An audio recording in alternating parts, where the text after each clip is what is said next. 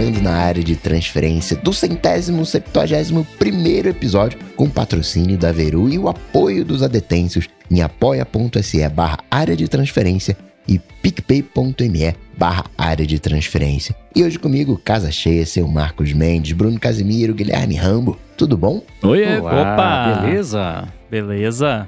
Eu vou falar pra vocês que eu mal dormi essa semana. Por quê? Ansioso, porque o Bruno fez uma provocação na última participação dele aqui. E eu tô ansioso pra saber sobre o review de algo com tela que ele comprou, que é tudo que eu sei. Opa! Quero saber qual é. Eu quero saber se roda iOS, macOS ou Darwin OS. Eu fiz a. Eu fiz. A gente, a gente falou disso na semana passada, né? Semana passada, desculpa, na semana retrasada. E semana passada eu não consegui participar. E aí eu postei no meu Instagram a caixa da parada e eu não postei a foto dele pronto porque eu não tinha foto dele aqui ainda. Ó.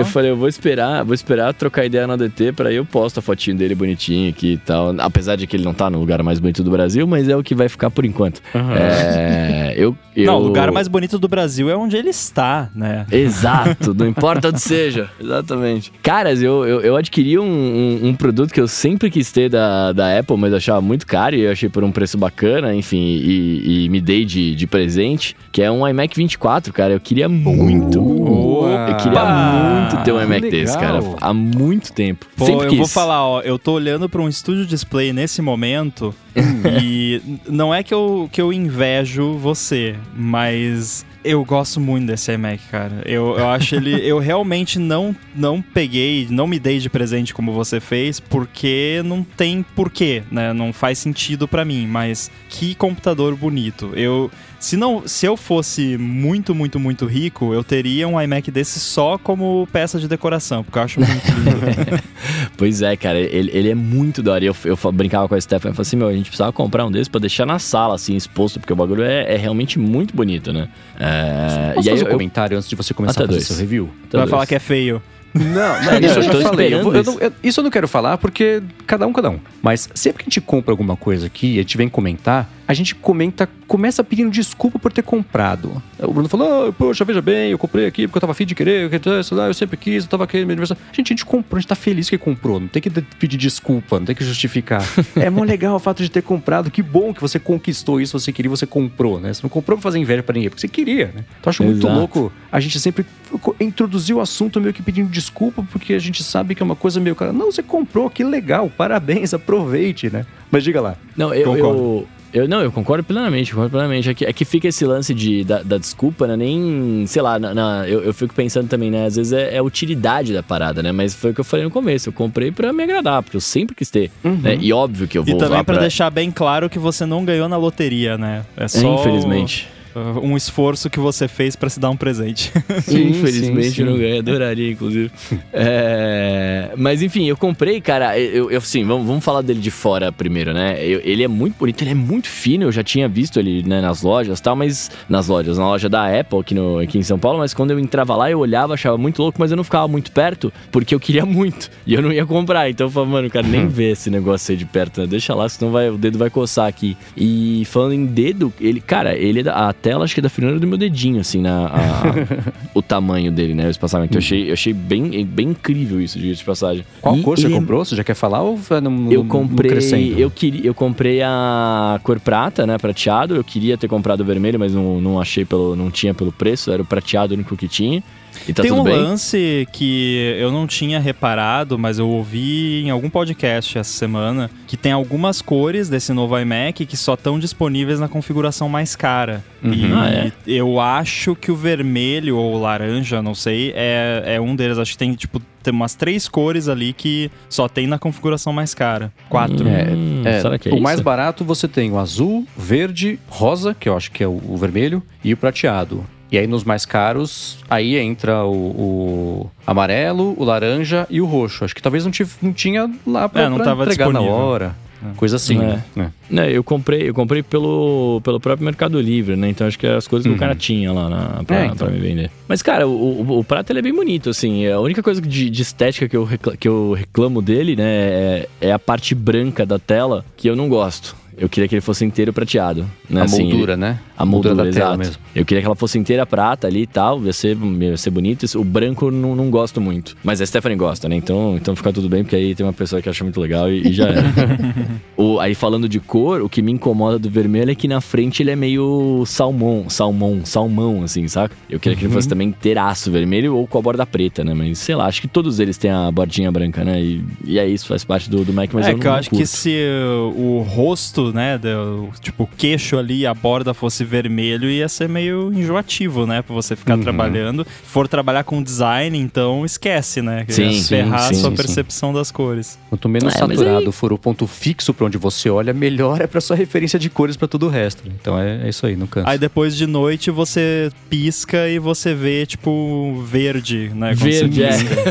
a silhueta do bagulho, pode crer. É, e, mano, também como ele é leve, né, cara? Tipo, ele é, é- é uma coisa impressionantemente leve, assim. Tipo, eu tô... Os IMAX que eu tenho de referência que eu vejo todo dia, são os IMAX que eu vou lá no, no estúdio, né, que eu, que eu trabalhava e tal. Cara, são IMAX de 2011, tipo, 2012, tá ligado? Então eles são gordos. O de 2011 eu tive, é um chumbo, é, é É. muito pesado. São pesadaços, são grandes. Aí, tipo, você vai carregar de um estúdio pro outro, ele é pesado. Você fala, nossa, cara, que bagulho louco. Ah, esse iMac, cara, acho que a caixa é mais pesada que ele. O Studio? Display é a mesma coisa, é que foi algo que, eu, que me surpreendeu também, quando eu peguei ele assim, nossa, como ele é leve, tanto é, É. que eu já carreguei ele lá pra cima. Aqui um dia que eu, que eu ia ter que ficar o dia inteiro trabalhando lá, eu peguei, não, não vou ficar na... Vou levar o meu Studio Display. Peguei ele embaixo do braço e levei pro- lá pra cima, botei lá e pronto. Dá pra Eu fazer. não vou ver mais nada em nenhum outro monitor, é só no Studio Display. Não, pô, o monitor do MacBook Pro é maravilhoso também, só que, né, eu, eu precisava de espaço, então, ah, Uhum. vou levar junto e Justo. é leve o suficiente e são só dois cabos que vale a pena. Justíssimo, justíssimo. Ah, é, mas então, ele é tão leve que eu tenho, essa- eu tenho essa vontade, assim. eu- Quando ele chegou tal, eu falei, cara, eu tô com vontade de levar pro estúdio pra trabalhar do estúdio com ele, só porque é fácil e grande, né? Que, cara, eu tô acostumado a trabalhar na, na tela do meu, do meu MacBook Air aqui de 13, e antes eu trabalhava na tela do MacBook Air de 11. Eu comecei a achar o de 13 gigante quando, quando eu comprei ele, quando eu usava de 11. É, e agora que eu tô com esse de 24, nossa, é, é sinistro, assim, o, o tamanho da tela. Eu consigo colocar quatro coisas ali que eu tô vendo muito bem, né? Que eu já dividi a tela do meu Mac em duas aqui. De, com 24 eu consigo colocar quatro negócios ali que eu consigo trabalhar muito bem e, e ainda deixar um espaço pra um vídeo, sabe? Tipo, é, é, é bem legal, assim. É, e aí, cara, é isso. Ele tá aqui bonitão. Eu, eu achei legal também uma parada que eu não- não, eu não sabia que ele tinha, né? Eu acabei descobrindo agora. É a- o lance do cabo de rede, ele fica dentro do, da tomada do Mac. Ah, né? Isso é sabia muito que- Da legal. fonte, né? da fonte, eu falei tomada, é, ele fica dentro da fonte. É, E eu nunca tinha, eu, eu- eu- nem me ocorreu que era isso. Quando eu comprei que eu vi, eu falei, puta, vou ter que comprar um Dogon, né, pra deixar ali atrás da, do Mac. E não, tá lá o cabo de rede bonitinho, eu liguei, liguei apesar de não precisar, né, porque o Wi-Fi dele é muito bom, mas eu liguei o cabo de rede bonitinho ali, fica escondido atrás da, embaixo da mesa, tipo, cara, tô feliz demais com a parada, é muito da hora, Uhum. assim. Bom, você tá seguindo a regra que a gente já falou aqui várias vezes, inclusive acho que semana passada a gente deve ter tocado nela, que é assim, se você tem como plugar um cabo de rede, pluga um cabo de rede, né? Sempre, sempre melhor, principalmente pra gravar DT, essas coisas, né? Sim. É sempre recomendado. Agora, se o seu tem o, o negócio do cabo de rede ali no- na fonte, então o seu iMac já é uma configuração um pouquinho mais parruda, né? Porque se eu não me engano, a configuração de entrada dele não vem com essa belezinha aí. Não, Oh, não não vem, sabia e a de, não vem e a de entrada também vem só dois USB-Cs, meu também tem quatro. Isso, verdade, verdade. É. É. tem essa diferença. Então, quem estiver pensando aí, pensa nesse detalhe, né? Se você quiser o esquema do, do Ethernet ali na fonte e duas portas a mais, tem que subir um pouco ali o, o modelo. Pergunta prática. Você tá há quanto tempo com ele? Duas semanas? Chegou. É, não, é, duas semanas, é. Ah, já deu tempo de ver como é que é. Ah, é. O seu dia. Acho que a maioria das suas interações com o computador, por mais diferentes que possam ser, já aconteceram, né? Já te fez falta o USB-A? Cara, não. Aliás, fez uma vez, mas É. não porque, tipo, ah, eu só, só tinha USB-A. É porque, aliás, era só porque eu só tinha USB-A. O meu cabo de gravar, ele, ele é USB-C, né? Todos que eu tenho são USB-C. Mas, por algum motivo, ele, eu tinha deixado no carro a porcaria dos cabos que eu mais usava, porque ficava, eu tava tudo, eu tava acostumado a levar tudo comigo, né? E aí eu precisei rapidamente colocar o microfone nesse computador tal, e só tinha cabo USB-A, eu falei, puta, e agora? Mas aí eu pluguei o hub lá que eu tenho e já era, né? Resolveu rapidão. Ah. Mas foi Então. a única vez. O Bruno já tava nesse mundo, né, com o MacBook Air. Então, não é o primeiro Mac que você tem que só tem USB-C, né? Não, não, não. É, tem, isso é importante. É, é, tá, ok. Mas assim, pela minha experiência também, mesmo sendo desenvolvedor que tem que plugar iPhone, volta e meia e tudo mais, cara, depois que você se adapta, resolve, né? Óbvio que você vai ter que usar adaptador de vez em quando. Por exemplo, um que eu uso direto é o adaptador de Ethernet, que o Uhum. Studio Display não tem, ele nem tem fonte externa, né? É muito menos o esquema da- do cabo Ethernet, seria mal maneiro, mas, mas não é assim que ele funciona. Então o que, que eu fiz? Eu pluguei ali, eu tenho um adaptador da própria Apple, ou é aquele da Belkin também, não sei, que até eu ouvi essa semana no ATP que supostamente ele é pra ser ruim, mas aqui ele dá bonitinho ali 1 GB, então enfim, é bom. É, pluguei ele atrás ali do Studio Display, a internet nele, beleza, tipo, é- é- nem parece que aquilo existe porque fica meio que fixo ali atrás do Studio Display, eu nem vejo isso. E eu não uso tanto porta que eu acabo nem usando as portas USB-C do Studio Display. Tipo, eu uso a entrada Thunderbolt para ligar o Mac e carregar o Mac, e essa que fica direto ali plugado o, o adaptador Ethernet. Então, quando eu plugo o Mac no Studio Display, ele já carrega, já é o display e já tem Ethernet. Então, Uhum. perfeito, né? É, é quase um, um DeX, só que com um Mac, né? Um computador. É, e, cara, o, única, o que eu tenho aqui é um adaptador, USB-C ou USB-A da própria Apple. E é isso, é, tipo, as únicas coisas assim que, que eu uso de, de adaptador. Ah, o MacBook Pro novo tem leitor de cartão SD e tudo mais, que aí já resolve, né? Tem a porta HDMI que até hoje eu não usei ainda, nem sei se funciona, mas, mas enfim, tá ali, né? Mas enfim, eu com esse um adaptador da Apple aqui, eu me resolvi esses anos todos, porque eu fiquei usando os Macs com o teclado do inferno lá por, por vários anos e troquei teclado de um deles, mas enfim, o adaptador tá, tá aqui. E tem um motivo de eu usar esse adaptador hoje em dia, porque assim, os iPhones, eu- quando eu conecto no Mac, eu uso cabo Lightning USB-C direto. Então não faz diferença, não precisa de adaptador nenhum. Mas eu uso às vezes o cabo Lightning USB-A com esse adaptador porque por algum motivo bizarro, o cabo Lightning USB-C da Apple, ele não coloca o iPhone em modo DFU para instalar jailbreak. que eu tenho Ah, eu tenho um iPhone aqui jailbroken que eu uso, um iPhone 10 que tá no iOS 14. ponto alguma coisa que eu uso pra fazer os meus hacks ali e tal. E ele é tethered, então toda vez eu tenho que ir lá e fazer o jailbreak e tem que colocar ele em modo DFU. E eu lembro que eu, primeira vez eu não sabia disso e eu fiquei doido tentando, tipo, nossa, mas como é que não tá funcionando? Eu, eu já fazia isso de olho fechado e agora, porque é, né? Segura não sei quantos segundos, aí solta o botão, aperta o outro, né? Parece é, o Konami Code, né? Aí Exato. eu. Eu, eu fui catar lá e aí achei, obviamente, no Reddit, achei lá um- um- uma thread lá do pessoal falando: não, você tem que usar o cabo USB-A, o cabo USB-C não funciona. Aí eu pensei: não, mas não tem como ser isso. Fui lá, fiz. pff, De primeira, funcionou. Então, se alguém aí tá tentando Caramba. colocar o iPhone em modo DFU e não consegue, uma pessoa que tá ouvindo, é, é isso. Usa o cabo USB-A. falando em cabo, cara, ele vem com para carregar o mouse e o, e o teclado, né? Que eu agora tô usando os periféricos da época, eu nu- nunca tinha usado também. E, e- e eu vou concordar um pouco com vocês quando vocês falam de teclado, que ah, o teclado é diferente, não sei o que e tal. É muito pequeno esse teclado, velho. Ele é muito pequenininho, então eu, eu não tenho. A minha mão, ela nem, nem cabe ali, saca? Eu E você é pegou o teclado Touch ID. Touch ID, é. aham. Tô usando Esse ele, aqui, mas. então, que eu estou mostrando aqui pra quem Cadê está ao vivo. É. Esse mesmo, cara, ele é muito pequeno, velho. É, tipo, a minha mão, a minha mão que não é muito grande, dá tipo quase mais da metade dele. Então, realmente é um teclado pequeno, porém o teclado grande que eu comprei, que é o que tem as teclas numéricas e tudo mais, eu acho grande demais. Quase que tinha que ter um, um meio termo. Mas eu tô ligado do, do negócio do cabo que você tá falando. Continua a história do Nossa, cabo aí, é- que é legal. Ele é, cara, esse cabo é o muito tamanho bonito, ideal é cara. o teclado que ia vir com os números sem o 3, o 6 e o 9, pra poder ficar só um pouquinho mais curto.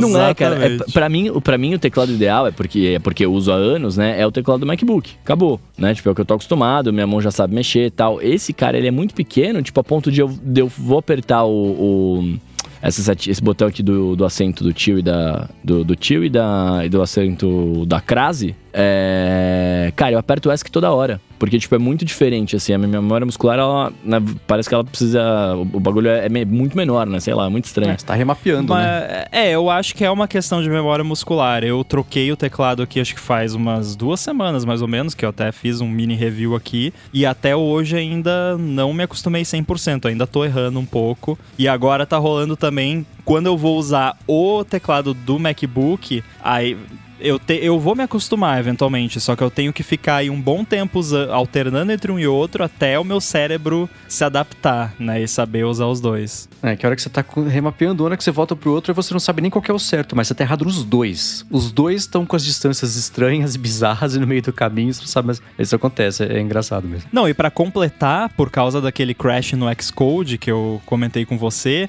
eu mudei, eu tô usando aquele eh, layout de teclado bizarro que você tem que usar option para colocar acento nas coisas. E por que é incrível que pareça, lembrar de tudo. eu aprendi. Eu aprendi, Não, eu tô pera. conseguindo fazer. Mas, cara, eu, eu fiquei com raiva de ter que trocar um hábito desse de mais de uma década por causa de um bug no Xcode, mas é que não Uhum. dava, porque eu tava ali debugando no meio de uma sessão de debug ali, ia colocar uma aspas e dava crash no Xcode por causa do, do negócio do, do layout de teclado. Agora a pergunta é: você acha que se esse bug for corrigido, você volta como era antes ou vai ficar assim e você. Não. Não acentuando volto mais. Eu não volto mais, sabe por quê? Porque tem uma grande vantagem no, no- em usar o layout americano para quem é programador, que você insere aspas e tio e outros sinais que você usa em programação e no terminal com uma uma teclada só. Sendo que quando você tá com o teclado aquele US International, o brasileiro, você aperta as aspas, ele entra no modo acentuação, esperando você digitar outra tecla para colocar trema, né? Uhum. Aí você tem que dar um espaço depois. Sim. Então, por mais que prejudique nos acentos, nesse quesito é melhor. E eu digito mais sinais de programação no meu dia a dia do que acentos. Então. É, né? Faz mais sentido. é, mas enfim. Mas, Bruno, eu quero saber do cabo. Essa, Ah, é, falando, falando, falando do cabo. né? é, essa tangente enorme aqui foi pra falar do Cara, cabo. É um cabo muito bonito, porque ele é, ele é de barbante, não é em barbante, né, mas ele é todo encordoado ali, ele é de cadarço, sabe? Assim, Trançado. Tipo, é trançado, é, cara, ele é muito bonito. E eu falei, mano, que animal! Eu sempre quis ter um cabo desse. E aí eu- ele veio junto, né? E aí eu não tô nem. Mas ele tá ficando em casa, porque ele é tão bonito e eu tenho tanto medo de Nossa, rasgar é. ele sujar que eu falei, não, esse cabo vai ficar em casa. Aí eu tô Cara, esse ele. cabo é lindo. Eu Ele é lindo. adoro. Ele é. É. gostoso até de você segurar. Eu tô passando a mão aqui no, no meu cabo. que é, é muito bom, cara. Ele é. Ele é e esse aqui é, é o cabo que veio com o teclado preto, então o cabo é preto, É preto. né? Uhum. É mó bonitão. E, e, e aí com o seu. Acho que com os iMacs, inclusive, se você tivesse comprado o iMac vermelho, o, o cabo ele é vermelho. Ele É, é, ele é da cor do cor do iMac. É muito maneiro. É, o meu eu, cinza. eu amei esse cabo. Sim, eu até fiquei pensando, falei, mas será que eu consigo comprar mais desse cabo aí, né? Porque, porra, eu posso, né, enfim, usar eles, mas eu tenho, mano, eu tenho muito cabo da Apple. Cada. Eu também. Porque eu sempre que eu comprava um novo, eu não deixava de usar o meu velho. Eu continuava usando o velho. Então eu guardava o cabo que vinha no novo. Tipo, eu devo ter uns sete cabos de Lightning USB. Cara, coisa. a pessoa que faz faxina pra mim aqui uma vez por semana usa iPhone. E aí, semana passada, ela tinha deixado o iPhone carregando ali do lado e eu tava ouvindo aquele som, né? Um, Aham. um, o tempo todo. Aí eu, eu fui ali, eu olhei assim, eu vi que o iPhone começava a carregar, parava, começava a carregar, parava. Aí eu olhei o cabo, achei o cabo meio estranho, vi que o carregador era um carregador da Samsung. Eu não entendi por que que tava usando, mas Uhum. enfim. Aí sabe o que que eu fiz? Eu vim aqui no escritório, abri a minha gaveta que tem 50 milhões de carregadores e, e cabos e dei, falei, ó, tô, tô aqui, ó, usa esse aqui que aí, ah, obrigado, dei de presente. Então, quem quiser um cabo de iPhone, bate aqui na minha, não, tô brincando. mas é, ah, a Apple não manda mais. Cara, eu mando. O ramo manda. Mas é, porque, mano, os cabos, não- pelo menos na minha mão, eles duram alguns anos, tá ligado? Então, enfim, você compra o device uma- pelo menos uma vez a cada dois anos, troca tal. Você vai ficar com o negócio, né? Não tem muito o que fazer. Cara, eu tenho cabo aqui de iPhone que eu devo ter ah, desde que existe Lightning. Desde que a Apple introduziu o padrão Lightning. O cabo tá todo amarelado e continua funcionando. Eu não sei o que as pessoas fazem com, com os cabos, mas eu nunca estraguei um cabo Lightning na minha vida. Nunca. Tipo, todos os cabos Lightning que eu já tive, ou eu vendi junto com o device se eu revendi, ou dei junto se eu dei o device, ou tá aqui numa gaveta funcionando ainda se precisar. Então eu realmente eu não sei o que, que a galera, porque tem uma, uma estigma que cabo de iPhone estraga fácil, não sei o que. Comigo nunca aconteceu. Agora, Bruno, e a, a Ventoinha? Continuou sucesso a Ventoinha para as gravações? a ventoinha das relações do, do iMac? Uhum. Cara, eu vou te falar uma parada agora, hein, Coca. Eu nunca nem pesquisei se. Nem, nem me importei se tinha ventoinha ou não, porque como eu uso meu Mac, o MacBook Air, né? Não tem, eu nem me liguei nisso, mas assim, se tem, ela, ela não ligou nessas duas semanas. né? Então, tipo. Ah, ela tá- deve estar ligada ali no mínimo, né? Cara, eu, eu, eu, testei, eu, eu dei uma test... Forcei não, né? Porque eu não tenho muito com o que forçar, mas eu, eu joguei uns games do Apple Arcade nele com telão e tal, pra, pra, pra ver, né? Sei lá, nunca, nunca tive uma tela desse tamanho, né? Num computador. E aí fiquei impressionado. E aí, cara, não ligou. Também não esquentou, né? Mas, tipo... Mas é incrível tá mesmo. forte. Eu, eu us- uso aqui o, esse MacBook Pro que, teoricamente, deveria ser mais fácil ligar a ventoinha, porque tem menos espaço e tudo mais. E, cara, eu ouvi só aquela vez que eu comentei em outro episódio que eu, e basicamente, eu fiz besteira e botei um loop infinito lá pra fazer coisa que não devia. Então, tipo, só aquela vez até hoje, já com After Effects, com Blender, com é, Xcode, um monte de máquina virtual rodando ao mesmo tempo, cara, não, não se escuta a ventoinha. É incrível. É, hoje, pela primeira vez, eu fui editar um áudio nele lá, né? Que eu não tinha baixado o Double Edition ainda. Aí baixei, fui editar e tal, e, e era um áudio de um vídeo que eu filmei no, no iPhone. Então o vídeo tava em 4K. Aí eu tive um problema de, de ficar meio lerdo o, Audition. Mas eu não sei se era porque o, o vídeo é pesado, daí o codec demorava pra renderizar tal, ou se é porque de fato forçou muito muito Mac, né? Mas foi, foi o, único, o único problema, assim, que, que eu tive. Tanto que, eu, cara, eu tava achando, né, que o meu, o meu MacBook Air tava ficando zoado, porque eu, eu comentei com vocês algumas semanas atrás, né, perguntando, até acho que por mensagem, ah, o- quando o M1 de vocês está travando aí, não sei o quê, tipo, eu- o meu demora, o meu, o meu MacBook Air demora muito pra ligar algumas, eh, alguns aplicativos, né? É, e aí eu comecei a testar com, comparando com os dois, né? Tipo, o, eu descobri que eu tô com um plugin instalado no meu e-mail que faz com que os aplicativos deem uma travada. Eu desinstalei o plugin. Caraca! É, eu desinstalei o plugin voltou tudo a abrir rápido de novo, tá ligado? Como se fosse Mac novo.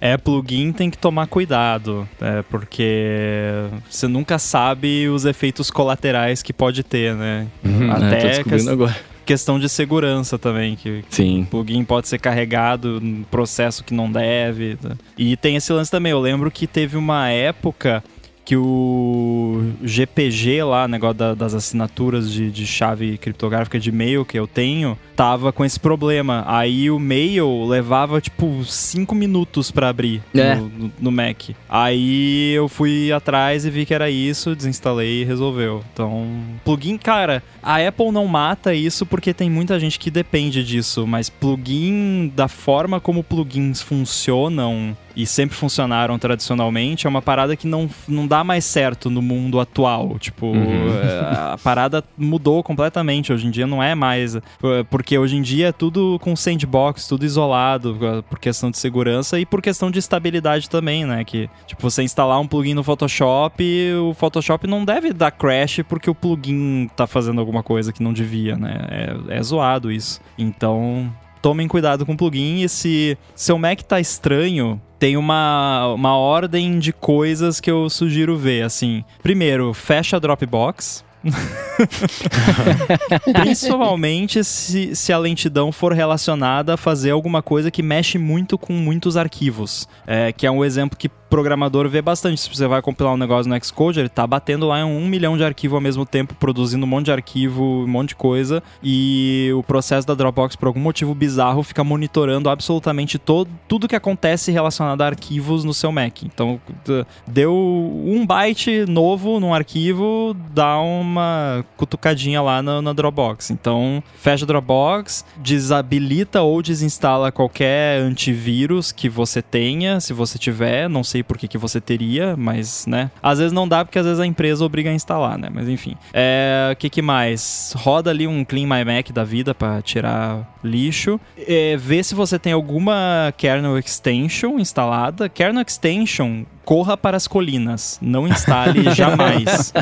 tipo, realmente não, não é uma parada que eu recomendo. Eu tive um problema muito sério com. Acho que foi com o meu MacBook de. ah, o i9 lá, o último MacBook Intel que eu tive. Que eu fiquei me matando tentando descobrir o que, que era. No fim, era uma kernel extension que eu nem lembrava que tinha instalado. E, né, no geral é isso. E, e plugins, né? Qualquer coisa que, ah, plugin do Mail, desinstala.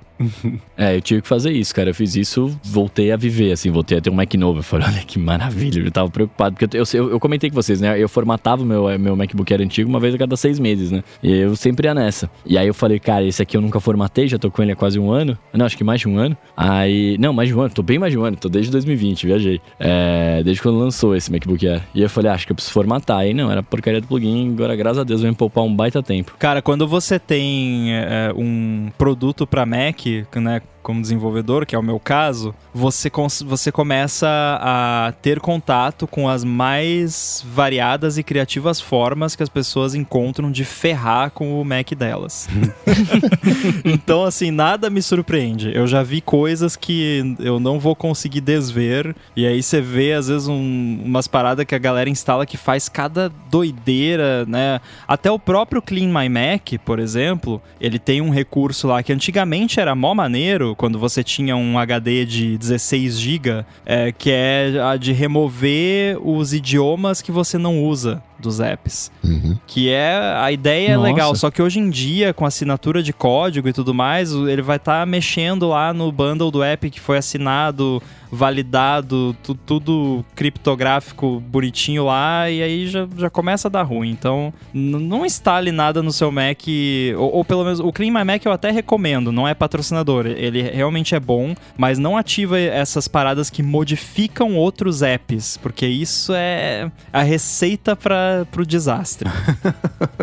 Fica a dica. Mas, se eu- ó, é, é, mudando completamente de assunto aqui, se eu tiver uma coisa pra reclamar desse Mac por enquanto, são só duas semanas de uso, né? Pode ser que daqui a um mês eu fique bem bravo. Mas por enquanto, eu nunca tive é, mais de um Mac simultâneo, né? Usando mais de um Mac ao mesmo tempo. Eu sempre fiquei só com o meu, meu notebook, né? É, cara, eu odiei o lance de você sincronizar é, as mesas. Uhum. Eu odiei isso. Eu nem, eu nem, eu nem sabia, nem lembrava que, que isso existia, saca? E aí, beleza. Instalei o Mac ali, comecei a usar tal, desliguei ele. Liguei no dia seguinte, ele sincronizou absolutamente tudo do meu, do meu MacBook pro, pro, pro, pro iMac lá. Eu falei, velho. 50 GB de projeto de Audition. Cara, ex- exato. Eu falei, mano, eu tenho um monte de lixo aqui que não tinha aqui pra lá, sabe assim? Tipo, por que, que você tá fazendo isso comigo, cara? Tá aí, ó. Isso é mais uma coisa pra categoria de coisas que eu recomendo não habilitar, que é esse esquema de sincronizar desktop entre computadores. Eu não, eu não admito que a Apple colocou isso e não tem uma opção de sincronizar o dock,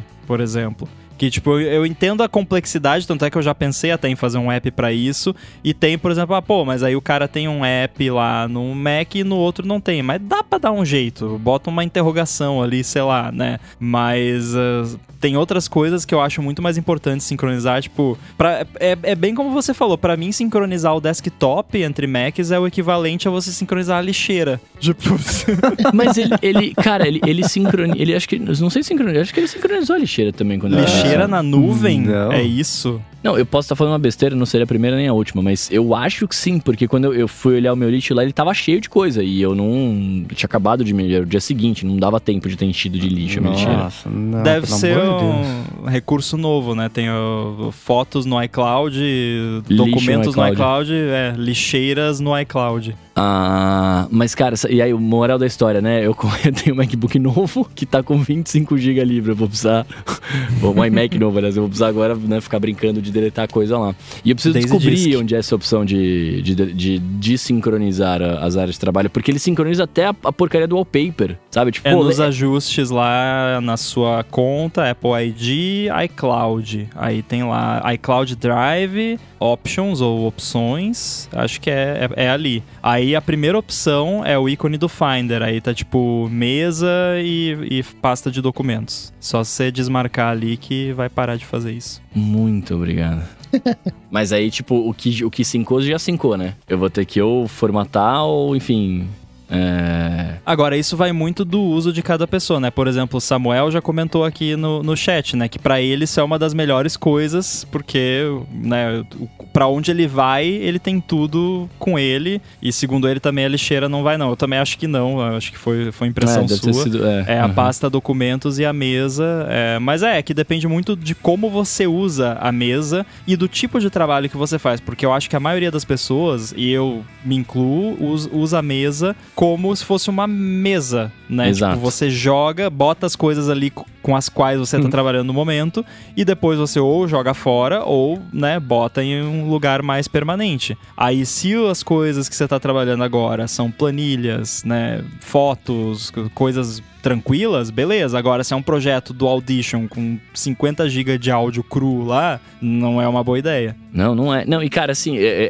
é- eu ia comentar exatamente isso. Tipo, eu entendo isso, entendo que tem pessoas que vão gostar e, e- e no geral é legal, saca? Que é, é o lance que você, em qualquer lugar que você for, que nem o Samuel comentou, qualquer lugar que você vai estar, qualquer aparelho, você tá com a sua mesa ali, beleza, isso é muito legal. Mas, né, eu acho que o, o, o que funciona pra mim, e que, e que na minha humilde opinião é o mais correto porque funciona pra mim, é. ele pode, ele poderia sincar a minha mesa lá bonitinho e tal, mas não baixa os arquivos. Se eu quiser baixar os arquivos, eu vou lá e baixo como ele faz a, a sincronização inteligente lá, que ele apaga o que você não usa só pro iCloud. Tipo, beleza, né? Se fosse assim, tudo bem. Mas não, ele baixou absolutamente tudo. Ele, ele fez um espelho do que eu tinha, né? Então o que eu tenho baixado no, no MacBook foi pra lá também. E legal, né? É um device, mas encheu um negócio que eu não pretendia é, usar com a maior parte das coisas que eu tenho, né? Era por um outro uso Por esse Mac. uh, motivos de faniquito, eu não deixo coisa na, na, na mesa do, do Mac, assim. É... Eu, claro, ah, tirei um screenshot, fica o arquivinho ali até eu lidar com ele. A minha mesa, entre aspas, é a pasta de downloads, que é a única pasta que eu tenho no dock. Então, ah, eu talvez eu precise disso aqui daqui a pouco, mas não é nada muito importante. Eu jogo na pasta de downloads e aí de vez em nunca eu abro a pasta de downloads e deleto coisa que tá lá. Geralmente eu ordeno por tamanho, tipo, e esse é- tem cinco cópias do Xcode aqui, 15 GB cada que eu não apaguei. Ah, vou, vou apagar isso agora, acho que seria uma boa. É, é isso que eu faço, porque eu não gosto. Eu gosto da minha mesa ser só o meu wallpaper e os ícones do AirBuddy, que agora dá pra, dá- é, pra vocês não dá ainda, pra mim já dá botar na mesa. mas é, é, é só isso, porque realmente me incomoda aquela bagunça, mas enfim, isso é uma coisa muito particular, né? Agora, e isso tudo que você falou é, é um assunto que até eu comentei com o John essa semana que eu não sei o que, que a Apple teria que lançar pra me fazer voltar a essa vida de ter dois Macs, ter um Mac móvel e um Mac né, fixo. Porque a vantagem, geralmente, é que você tendo um desktop, você tem uma máquina mais parruda que vai fazer o, serviço dela melhor ali pra você. E aí, quando você tá ali, né, on the go, né, você precisa sair e ir pra algum lugar, você leva o seu computador móvel. Agora, com esse MacBook Pro de 14 polegadas e o Studio Display, eu não sinto assim, claro, eu poderia pegar um Mac Studio M1 Ultra, não poderia, segundo a minha conta bancária, né? Mas assim, poderia, né? Teoricamente, poderia. Ia ser melhor, mas eh, pro tipo de trabalho que eu faço, o M1 Max dá e sobra e tá aqui no laptop. E, cara, eu tô mal acostumado agora, porque é tão confortável. Você, tipo, eu tiro, desplugo aqui o display, levo ele pra onde eu quiser e tá tudo ali. Tipo, não tem aquele lance, ah, putz, eu não instalei. Ah, pô, a versão do Sketch tá desatualizada aqui, daí vou abrir o arquivo que eu fiz no outro, sabe? Nossa, é tão bom não ter que ficar gerenciando e dando manutenção nessas coisas que a Apple teria que lançar assim, tipo, um iMac Pro com display mini LED Promotion XDR das galáxias para justificar eu voltar a ter esse trabalho, né? Claro que no seu caso é diferente, né? Que o, a sua demanda é diferente e você tem o, o MacBook Air, né? Que eu imagino que, embora o processador seja basicamente o mesmo, você note uma performance melhor no iMac por questão de resfriamento e tudo mais, né? Então é uma situação diferente, mas no meu caso aqui, eu não quero essa vida de dois Macs por um bom tempo. Justo.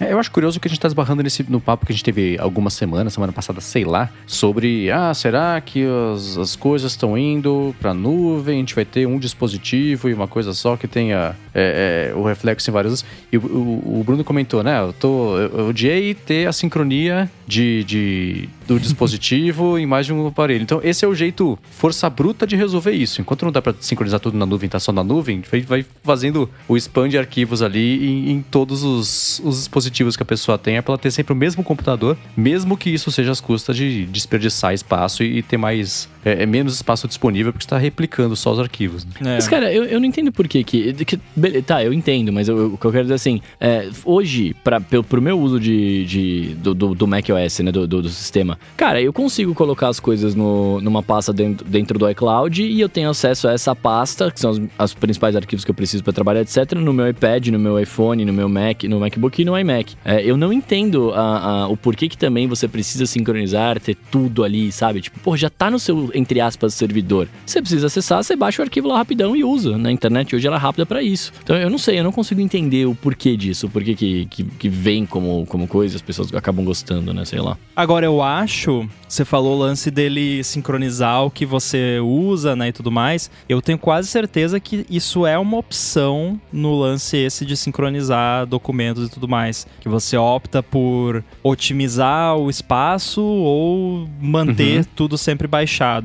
Então, Sim. se você acha interessante dessa forma, talvez você possa fazer isso, que daí ele só vai baixar quando você tentar abrir, né, digamos assim. Não, mas eu acho que eu acho que o meu tá ativado isso assim hoje. Os arquivos que eu não uso com frequência, ele, já, ele nem tá aqui, ele tá já tá só na cloud, tá só a imagem dele, né? É, o que fica aqui é o que eu uso com uma certa frequência. Eu não sei qual que é o, o, período de frequência que ele considera, mas isso fica assim mesmo. Às vezes, dependendo se é um vídeo muito grande, tipo como o meu Mac é o, o, o meu Mac era modelo de entrada, né? É, se é um vídeo, sei lá, de, de 5 GB que eu preciso gravar, tipo, eu baixo ele, eu terminei de usar o vídeo, tipo, sei lá, uma, duas horas depois ele já tá como, como no iCloud ali, né? Como no benzinho. Uhum. Eu acho que depende do espaço disponível, principalmente. Então, assim, se, se você tá tranquilo de espaço, ele vai engolir o espaço que tiver, uhum. né? Uhum. Agora, se ele vê que tá começando a ficar complicado, ele vai, né, removendo. Ah, mas é, eu tô reclamando disso, mas, cara, é, isso é uma reclamação, né, bem nada a ver, assim, é só eu configurar direito. É que eu tava tão feliz quando chegou e eu queria tanto mexer nele na telona lá, que eu, eu posso ter não prestar atenção e, com certeza, não prestei atenção e aceitei esse negócio. Next, agora, next, next, next, skip, é, skip, skip, skip. É, é sempre a mesma coisa, mas enfim. Sabe, agora, uma coisa que eu achei que eu não ia conseguir usar era o mouse, né, o Magic Mouse ah. que vem lá. Eu achei que eu não ia conseguir usar e ia ficar com o trackpad, porque eu tenho o Magic Trackpad e eu uso aqui no, no MacBook. Eu falei, puta, cara, eu vou usar lá também, né? É, e por incrível que pareça, eu tô preferindo usar o, o mousezinho em vez de usar o trackpad. Olha! É, porque assim, eu, eu descobri como. É, descobri não, eu nunca tive esse mouse, então eu não sabia que ele funcionava isso. Eu achei que era um mouse normal. Mas eu descobri que dá para você fazer gestos nesse mouse. Então eu consigo trocar de tela com dois dedos, né? E tudo mais. E aí, assim, o que eu perco é alguns gestos de cinco dedos. De, de cinco dedos, não, de mais de dois dedos. Que eu acabo configurando naqueles cantos de acesso rápido. Então não senti tanta falta. A única coisa que eu sinto falta às vezes é de dar um zoomzinho numa página, alguma foto com o dedo, né? Mas então, mesmo isso... pra editar áudio, você não sentiu falta? Ah, eu editei hoje pela primeira vez, né? E foi pouco tempo lá. Tá. Então, eu, eu tava me acostumando, assim. Falei, ah, deixa eu, deixa eu ir fazendo aqui, né? Mas pode ser é, algumas coisas tipo dar zoom e mexer rápido na timeline ali. Isso, isso me dificultou um pouco mesmo, né? Uhum. Mas, sei lá. É que também, cara, meu, meu trackpad ele é cinza Space Gray. Ele não combina com o Mac. ah, tá. Faniquito, aí eu né? entendo. É, é, aí fez é, sentido, tá bom e ver o negócio bonitão ali. Cara, e a bateria dos bagulhos é sinistra, né? Eu não carreguei nenhuma vez, o teclado tá com acho que 70 e poucos por cento e o mouse com 86. É, isso só vai dar alerta de bateria quando você esquecer que ele tem bateria. Fala, nossa, é verdade, né? Tá é. Tá bom, vai. Aí você deixa carregando, é. vai no banheiro, pega um café, a hora que voltar tá resolvido. Não é tão bom quanto o controle remoto da Apple TV, mas é, é parecido. É, a dura... bateria dele é de fissão nuclear, isso é, é fato. Eu diria que dura aproximadamente um mês, mais ou menos menos no meu uso aqui. E falando nisso, eu chequei hoje a bateria da minha fechadura eletrônica segue em 100%. Então, ou tá bugado, ou tô usando pouco mesmo. É aquilo tá que eu falei, né? Casa, que cara. essas pilhas tradicionais aí costumam enganar e aí é, né? de 100% ela já cai direto para 50%. É. A cada semana que ela continuar 100%, arrisca da semana seguinte falar, então, fiquei trancado para fora.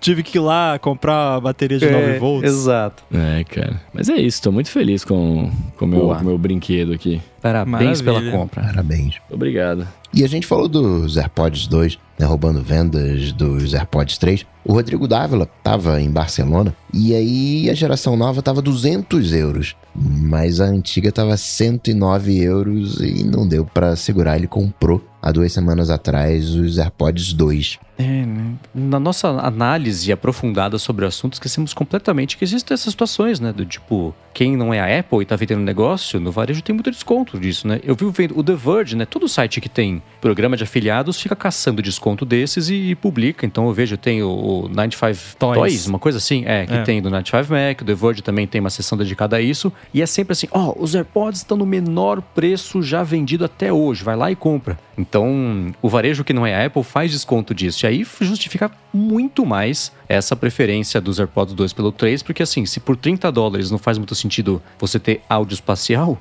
por 100 dólares definitivamente vai fazer por 100 euros, 100 dinheiros que seja. Aí não faz mesmo, né? Então, É. vai que tinha um estoque grande, tá livrando, ou os AirPods 3 por natureza já não venderam muito, então ajuda a, a vender os dois e ganhar no volume, sei lá. Mas é, né? Desconto, eles existem. Exato. Outra coisa também que a gente comentou, né, sobre os Zeros, que tem o para você fazer uso do mais recursos, né, um controle parental, você precisa pagar a assinatura. O Cleuber dos Santos falou que pelo que ele entendeu, a- esse nível de proteção do Zero é através de DNS, que ele poderia ter algum bloqueador de DNS, algum gerenciador de DNS, como o AdGuard Home, e teria o mesmo nível de proteção. É, de um modo geral, ele tá certo. Pelo que eu vi, o Euro Secure, ele tem algumas coisinhas a mais ali. Eu não sei se eles oferecem talvez um plano que seja só os controles parentais, mas ele vai um pouquinho além. Ele tem até um- uma VPN, tem DNS dinâmico, tem antivírus, que,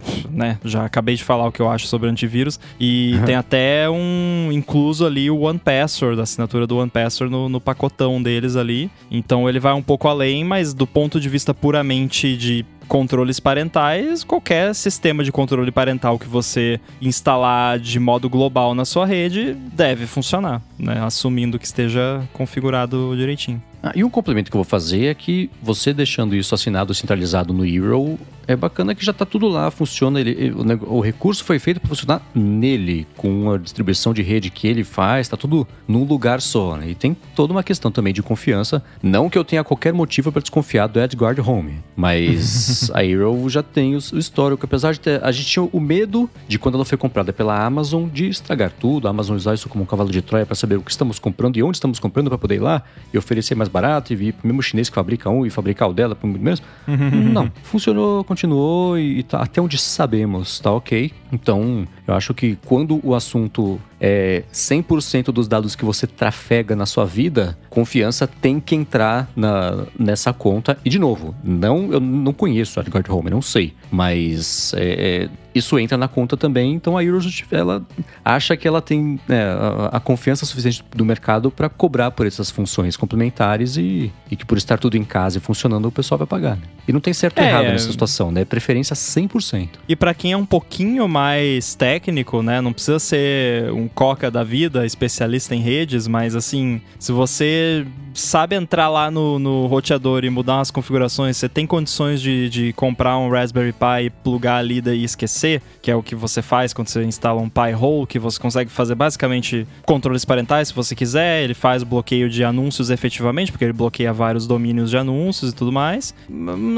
É o tipo de coisa que eu geralmente sou a favor de você simplesmente pagar pra ter um negócio bom ali funcionando. Mas esse é o tipo de coisa que, assim, funciona tão bem e é tão fácil de você fazer por conta própria. Se você já tem ali o básico do, do conhecimento necessário e seguindo o tutorial ali na internet você consegue fazer, que, assim, é, para mim ainda vale mais a pena esse tipo de coisa você configurar ali um, um hole da vida por conta própria que vai dar bom. Mas eu concordo que te- tem o fator Apple, digamos assim, né, de ser ali o serviço integrado com o produto bonitinho e tal, né? Então, para quem quer só o negócio pagar e funcionar, maravilha. Uhum. Ainda sobre redes, o Nicholas Lehman lembra que o Home Secure Router não deixa o roteador ser usado como bridge, pelo menos no caso dele, com o Velop da Linksys. E ele comenta também que ele já deixou três roteadores com o mesmo SSID e pergunta se isso vira um pseudo mesh. Ele usava assim antes, funcionava bem, sempre se conectava no mais próximo. Eu acho que se forem com a mesma, mesma rede, né, mesmo nome de rede, e forem todos na mesmo padrão, tudo é, assim na, na mesma padrão de segurança, né, da WPA2 ou WPA3, qualquer que seja, for tudo mais ou menos igual, deve funcionar ok. Pode dar problema de interferência, né, de porque na rede mesh, mas, mas, respondendo rapidamente, sim, né?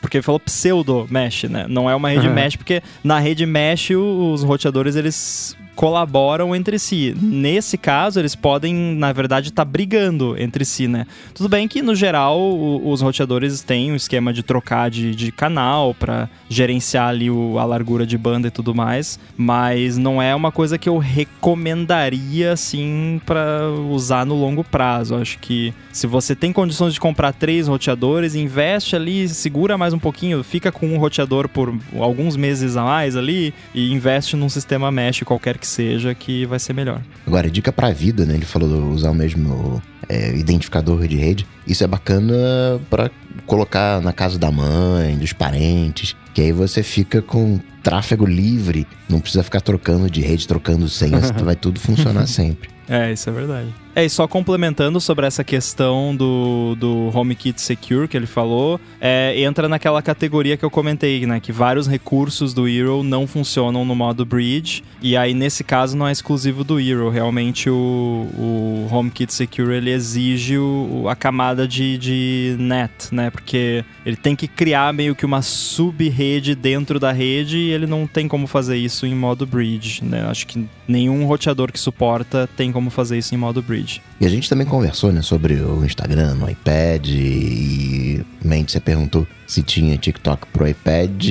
O Ricardo Big lembrou, tem sim. Pois é, né? Escutando Só o ADT na semana passada, no fim de semana, essa semana, nem lembro mais quando eu escutei. Mas eu tava na frente do computador e falei, deixa eu checar, né? E tem o TikTok para iPad, então usem. Porque talvez essa seja a solução para pro, pro Zuki copiar isso aí e lançar o Instagram no iPad. Mas uma coisa que eu vi que rolou na semana passada foi que o Rambo, talvez até inspirado pela conversa que a gente teve aqui, não sei nem se foi em off, se foi durante o episódio, é, cutucou o Marcus Brownlee, né? Com o que você fez de solução, mostrando para ele que talvez exista sim um jeito fácil do, Instagram, pelo menos começar a fazer essa adaptação, né? É, uma parada que eu já tinha feito e não fui a primeira pessoa a fazer, várias pessoas já fizeram esse experimento, que é basicamente hackear ali. É, é, eu, eu, comentei, acho que foi em off aqui, que você é, trocar um número ali no, no manifest, ali no infoplist do, do Instagram para iPhone, para você basicamente dizer pro iPad que, ó, eu sou um app que suporta o iPad. E aí o que ele faz é preencher a tela inteira do iPad e é óbvio que o app precisa ser adaptado para ficar melhor, né, no, no, iPad. Agora, se você ver o vídeo, a gente vai deixar o link aí que eu fiz rodando no meu iPad Pro de 11 polegadas. Tem alguns probleminhas de layout, mas o Instagram esticadão ali na tela do iPad é, é ótimo. tipo, não, eu não, assim, tirando esses probleminhas de layout simples, que não é nada assim, meu Deus, tá tudo torto, uma coisa por cima da outra. Não, é tipo, ah, tem um, um paddingzinho a mais do lado ali que ficou esquisito.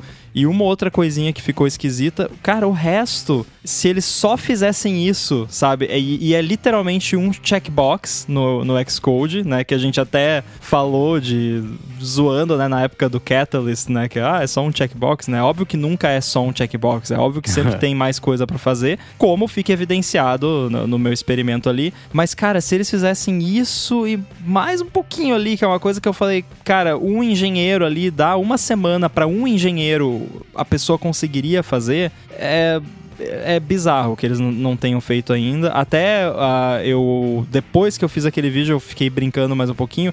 Eu abri a UI de criar a story, que fica a coisa mais linda, aquela UI com a toda preenchendo a câmera inteira, preenchendo a tela com os botõezinhos, fica lindo, perfeito. E assim, tudo que eu fucei do Apple, eu entrei em comentários, abri DM, tela de perfil, ajustes, edição de foto, tudo tava ok. Assim, tinha um ou outro detalhezinho que precisaria ajustar. Mas, então, assim, é. Ah, e antes que alguém pergunte, pra fazer isso que eu fiz é meio complicado. Então, não, não adianta pedir tutorial que não envolve. Você precisa ter um iPhone com jailbreak para você poder reassinar o app descriptografado. Enfim, é complicado. É, eu fiz para você não ter que fazer. então, é, é triste que eles não se deem o trabalho de fazer pelo menos isso, né? Porque quando eles justificam, é como se a galera tivesse pedindo, não, faz um app totalmente novo pro iPad, com uma experiência totalmente customizada. Mas, cara, o Instagram do iPhone esticado para preencher a tela do iPad é maravilhoso. É mil vezes melhor que aquela telinha do tamanho de um iPhone 6 no meio de um preto na, ali na tela do iPad. Uhum. Essa lógica pode ser aplicada pro aplicativo do WhatsApp também? Aí eu teria que fazer o teste. Mas é bem provável que sim.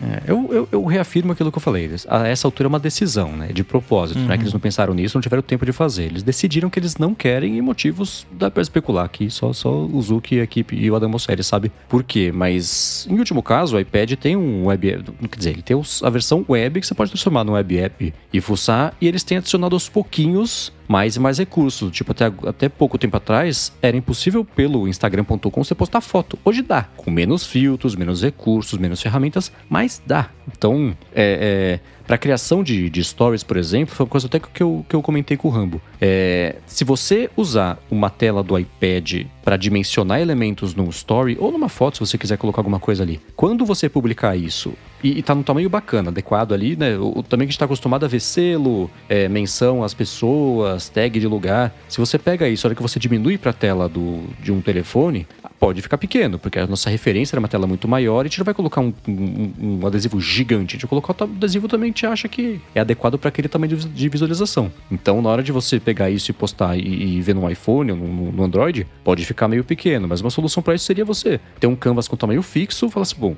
tem essa tela grandona aqui, mas o, o story é desse tamanho, então dimensione, mexa, monte, construa, edite dentro desse tamanho aqui e, e beleza, porque esse é o tamanho que as pessoas vão ver, né? Porque é o erro mais básico básico do designer é esse, né? Você faz um layout com zoom. Fala, bacana, na hora que você for pro ar sem zoom, ninguém enxerga patavinas, né? Então tem, tem um pouco disso também. Ah, eu acho isso um pouco exagero, assim, uma preocupação exagerada, porque, cara, as pessoas iam fazer ia ficar pequenas pessoas que se importam e falar, pô, tá pequeno isso aí, aumenta, sabe? Tipo, tem várias coisas que as pessoas fazem em redes sociais e tal que num determinado contexto não funciona. E aí alguém vai lá e avisa, a pessoa aprende e tal. Tipo, não que todo mundo vai ter que ser designer e testar o story no, no iPhone. Mas assim, tipo, ou o próprio Instagram podia, quando a pessoa for publicar, mostrar um, um previewzinho menor ali, ó, oh, só pra você saber, o seu story vai ficar menor aqui, vai ficar Pô, desse é jeito aqui para quem tá no celular. Você acha que tá ok assim, né? Será que você não quer aumentar aí um pouquinho? Ou ele poderia, porque ele sabe que você botou um texto, ele sabe o tamanho do texto, ele sabe o tamanho da sua tela, ele sabe o tamanho da tela do iPhone, ele podia automaticamente expandir o, o sticker ali quando for mostrar no iPhone, sabe? Então tem soluções não muito complicadas para isso. É uma uhum. questão de usabilidade que vale a pena considerar, mas não acho assim que, ah, por isso não dá para ah, fazer. Não, né? não é por isso que não tem. É. Definitivamente. Não, mas né? é, eu falo, eu sei que não é o que você tá querendo dizer, mas assim, é o tipo de coisa que eles falariam, sabe? Como desculpa. Uhum. Agora, Mendes, o seu Elon Musk não quer trabalhar no, no, no Twitter? Ai, cara. que treta. Olha. eu não tive. E como eu, foi no fim de semana que eu escutei o ADT, porque na segunda-feira saiu a notícia de que o Musk não ia, ele nem entrou, mas estava saindo já do painel da empresa. E eu fiquei com medo de escutar a nossa discussão sobre isso da semana passada e já está tão desatualizada que fica, ficou meio ridícula, porque a gente foi esperançoso sobre o que aconteceria. Eu já desde o começo falei que um pouco disso era o fato de estar esperançoso de recuperar o dinheiro que eu perdi desde que comecei a investir no Twitter, mas ainda assim o que aconteceu foi que o Musk no fim de semana tinha já, já sido decidido que ele não ia ser o, o- um dos membros do, do conselho administrativo, e na segunda-feira isso virou notícia, e no fim de semana ele chutou o balde, publicou um monte de tweet, nada a ver, umas coisas meio absurdas, depois deletou tudo e tá quieto até agora, o que é incrível, eu nunca vi Elon Musk quieto no Twitter, mas isso está acontecendo. Quer dizer, nas últimas horas eu não sei se ele tweetou, pode ter mudado tudo de novo, mas ainda assim rolou isso e, né, olhando pra trás agora, é tão óbvio que isso era receita pro desastre, né? Porque uma coisa é ele fazer, né, uma zona no parquinho dele, manipular as ações da Tesla, ele é o dono da empresa. É, SpaceX nem tanto, ele mexe mais com as, com as da Tesla. E os Bitcoin lá, aquele tweet que ele quiser. O SEC fala, você vai tomar uma multa. Ele fala, vem em mim que eu pago, eu vou fazer de novo. E pior ainda. E fica tudo por isso mesmo, né? Mas o Twitter não é do Elon Musk, né? Quer dizer, 9,2% são, pelo menos até onde a gente sabe, pode ter comprado mais. Mas ele seria obrigado a seguir as regras do, do mercado financeiro para uma empresa, que não é dele, né? E pro Twitter não tinha nada mais cômodo do que falar, beleza, vem cá, mas para vir aqui, você tem que parar de falar. Você topa? Ele falou, ah, pensando bem, eu acho que eu prefiro vir a notícia a cada 48 horas com o absurdo que eu vou twittar sobre vocês ou sobre qualquer outra coisa. Então, é, ele favoritou um, um tweet. A última coisa que ele fez no Twitter que eu tava vendo aqui, pode ter mudado, não sei, que, ele, que era, pelo menos até a gravação aqui, é que alguém, um desses Minions que, que adoram e endeusam ele, falou assim: não, Elon Musk, o nosso aqui, o bastião da liberdade de expressão, que é uma discussão que a gente teve várias vezes aqui sobre o significado disso, mas ainda assim, o bastião da liberdade de expressão entrou no Twitter para defender a liberdade de expressão, descobriu que tinha que ser calado e foi embora por causa disso. Eu falei, ah, não, é porque tem leis, né? É, Assim, você pode discordar de uma lei, mas ela ainda é uma lei, você tem que seguir isso. Então, se você faz parte do conselho e não puder falar sobre o que está acontecendo no conselho sobre a empresa, ou você está no conselho e faça isso, ou você vai embora. Aparentemente, ele decidiu ir embora ou nem começar, né? Eu até tuitei nessa semana o, o- aquele gif animado do, do, do avô, acho que é o avô dos Simpsons, que entra numa sala, deixa o chapéu, dá uma volta no próprio eixo, pega o chapéu e vai embora. Então foi a passagem dele foi meio essa, né? Mas que confusão. E o, a carta ran- não rancorosa, mas ainda assim a carta ah, ah, ah, passivo-agressiva do Parag Agrawal, que é o CEO atual agora do Twitter, falando que a gente acreditou que o Elon Musk, como um membro do conselho administrativo e acionista, teria as melhores intenções para o futuro da empresa. Agora vemos que isso te- não teria funcionado, então é melhor assim que ele vai embora. Vamos considerar as opiniões dele, afinal ele é o maior acionista do Twitter, mas o futuro da empresa depende de nós, está nas nossas mãos e a gente que vai fazer. Vai ter muita distração pela frente, tradução. A gente sabe que ele vai tocar fogo em tudo que ele puder, porque ele deve estar bravo com a situação também, mas ainda assim a gente vai seguir comprometido aqui com o trabalho, que quem trabalha no Twitter nas últimas semanas falou que não aconteceu, porque só se fala sobre isso, só se preocupa sobre isso e ninguém trabalhou, né? A produtividade da empresa não existiu nas duas últimas semanas por conta de uma distração que, de novo, olhando para trás, era óbvio que ia acontecer. A gente deu o benefício da dúvida pro Elon Musk, sabendo já que isso não era exatamente a estratégia mais inteligente e de fato não foi, né? Cara, vo- vocês têm a sensação também, porque assim, pra mim, o, o Elon Musk, ele é o Silvio Santos da internet, sabe? é, porque vo- todo, todo mundo acho que vai concordar que o Silvio Santos, assim, ele saiu da linha já há algum tempo, né? Você vê o que ele Nossa. anda fazendo, né? Tipo, e aí é aquela coisa, tipo, a pessoa é um ícone no qualquer que seja o seu ramo de atuação e as pessoas não têm coragem de ir lá e falar pra pessoa, cara, o que, que você tá fazendo, né? Tipo, quer, Tá dizer, alguém deve falar, mas meio que, né, isso acaba sendo abafado pela, pelo status que a pessoa atingiu, né? E, cara, esse negócio, os tweets que ele fez foram umas coisas assim, não é, não parece uma pessoa que tem alguma coerência, algum pensamento coerente do que tá fazendo ali naquele contexto, sabe? Tipo, ele pode até saber o que ele tá fazendo na Tesla lá, né? Parece saber, não sei. Mas eh, nessas situações que ele se mete, assim, é, parece que, tipo, é diversão de bilionário, sabe? Ele não, não, Uhum. tem, não tem nada pra se entreter, aí a- o entretenimento dele é, é fazer isso, sabe? É tacar fogo no parquinho, basicamente. Definiu bem Silvio Santos da internet. Aí eu falava que alguém já tinha falado, eu falava também que ele era o Tony Stark da vida real, né? É, mas Silvio Santos na internet é uma excelente analogia aí. É, então, É porque eu gosto do Tony Stark, aí eu Então. fico. Ele há alguns anos era mesmo Tony Stark da vida real, mas aí pirou, acreditou na- na- no endeusamento dele, aí deu tudo errado, né? E tem um outro lance também, que é uma coisa que eu vi ser comentada meio rapidinho na semana passada e virou um processo já nessa semana, que foi o seguinte: ele comprou 9,2%.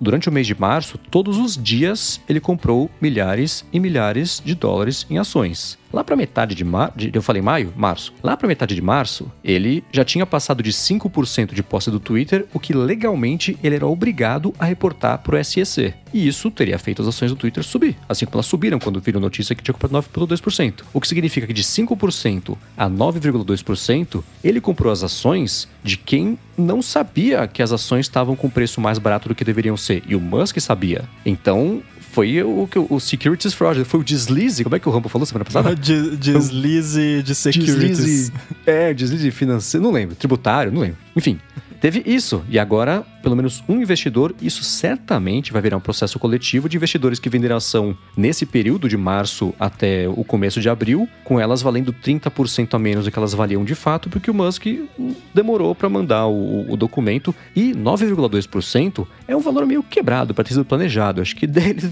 publicou esse, enviou esse documento porque ele sabia que isso ia acabar vazando ou, ou aparecendo de alguma forma e, e mandou para lá. Mas tem mais essa, né? Desde o começo, essa história já, já começou torta e não tinha como acabar bem.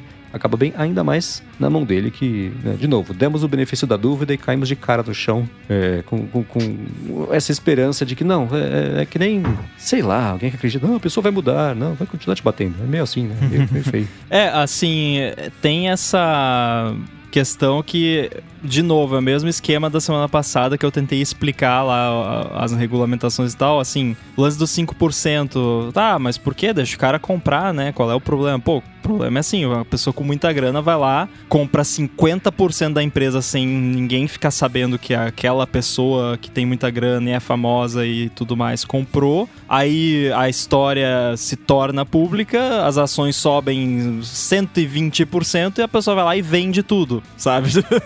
É, uhum. é, é, fraude, assim, você tem uma informação privilegiada que o mercado não tem, né? Que, que você criou, basicamente. Você está criando uma situação que vai manipular, né, de certa forma, o valor da, da ação e você vai se aproveitar disso, né? Que é exatamente que o, o que ele faz um tempão com Bitcoin, com, com Dogecoin, com sei lá o que coin, que é, é isso. Compra, aí bomba no, no, Twitter dele, os valores sobem horrores, ele vende, fez isso. A Tesla fez isso, não foi só ele, a Tesla fez isso, né? E vendeu e depois falou, pra... enfim. E o Berna Crypto tá falando aqui, mas só tem compra se tem venda. Então será que os donos das ações que liquidaram ou deixaram a venda em algum preço limite e foi faturado? Pode ser que isso tenha acontecido, mas nessa alta de 30, especialmente nessa alta de 30%, aconteceu. Mas ela só aconteceu depois que a notícia apareceu de, e, e, ele ter levado muito mais tempo, o dobro de tempo. Tempo não, né? Porque não é, é baseado em tempo, mas ainda assim, ao invés de ter falado isso com 5%, falou com 9,2%. E quem vendeu nesse meio tempo, vendeu por um preço artificialmente mais baixo do que deveria ser, porque o Musk sozinho guardou informação embaixo do braço e só ele se beneficiou disso, porque ele comprou essas ações todas por um preço mais barato. E elas todas valorizaram 30%. Estamos falando de quase 3 bilhões de dólares. Então é, é, é indefensável isso que, que aconteceu e, enfim, é, é, agora vai ter os processos coletivos e quem sabe agora o SEC tem base suficiente porque mexeu com o Twitter, não com a empresa do Musk, a gente viu que é de alguma forma mística, é, é é, é, não, não, se deixa afetar por essas coisas, mas com o Twitter, especialmente porque quem trabalha no Twitter não tem nada a ver com isso. Não quer essa confusão. A liderança do Twitter não precisava desse problema, né? E o Parag Graval foi um, um, uma presa fácil, que o Musk viu que era uma presa fácil, é um cara que chegou agora que ninguém conhece, não tem um, um poder, um peso, uma presença de mercado e, enfim, se, se aproveitou disso e é uma pena para todo mundo, menos para ele que ficou um bilhão de dólares mais rico com essa brincadeira. Né? É. Muito bom. A gente vai falar sobre a WWDC, mas antes disso, a gente vai agradecer o patrocínio da Veru, assinatura de cafés especiais que está oferecendo um desconto especial para os ouvintes do ADT. A Veru procura por pequenos produtores de cafés especiais por todo o Brasil e envie esses cafés para os assinantes, uma vez por mês, sempre junto de uma surpresa ou um brinde, que nesse mês são umas bolachinhas de nata. Na Veru, você pode escolher o tipo e a quantidade de café que você quer receber. E aí dá para escolher o grão torrado, dá para escolher para receber ele já em pó, dá para receber em cápsulas, para usar nas maquininhas de expresso também. Você tem total controle sobre a sua assinatura sem nenhuma fidelidade ou pegadinha. Os cafés vêm sempre também com a explicação sobre qual é o produtor, a região, a pontuação, altitude, variedade, as características e a promoção para os ouvintes do ADT é a seguinte: assinando pelo link veru.café/adt, V-E-R-O-O, com dois O's mesmo, ponto café ADT, você ganha 15 reais de desconto no seu primeiro pedido. Com esse desconto é praticamente impossível você pagar tão pouco por um café tão bom, recebendo em casa ainda por cima. Então acessa lá veru.café/adt e faz a sua assinatura com 15 reais de desconto no primeiro mês. Muito obrigado a Veru pelo patrocínio de mais esse episódio do ADT. Valeu. Pra variar, tô tomando agora. Muito que bem, temos a data já da WWDC confirmada. Vai ser de 6, na semana de 6 a 10 de junho, portanto, faltando algo de dois meses aproximadamente. Vai ser presencial ou vai ser online, como dos outros anos? Sim. Essa é a dúvida, né? Exato. Presença online, cara.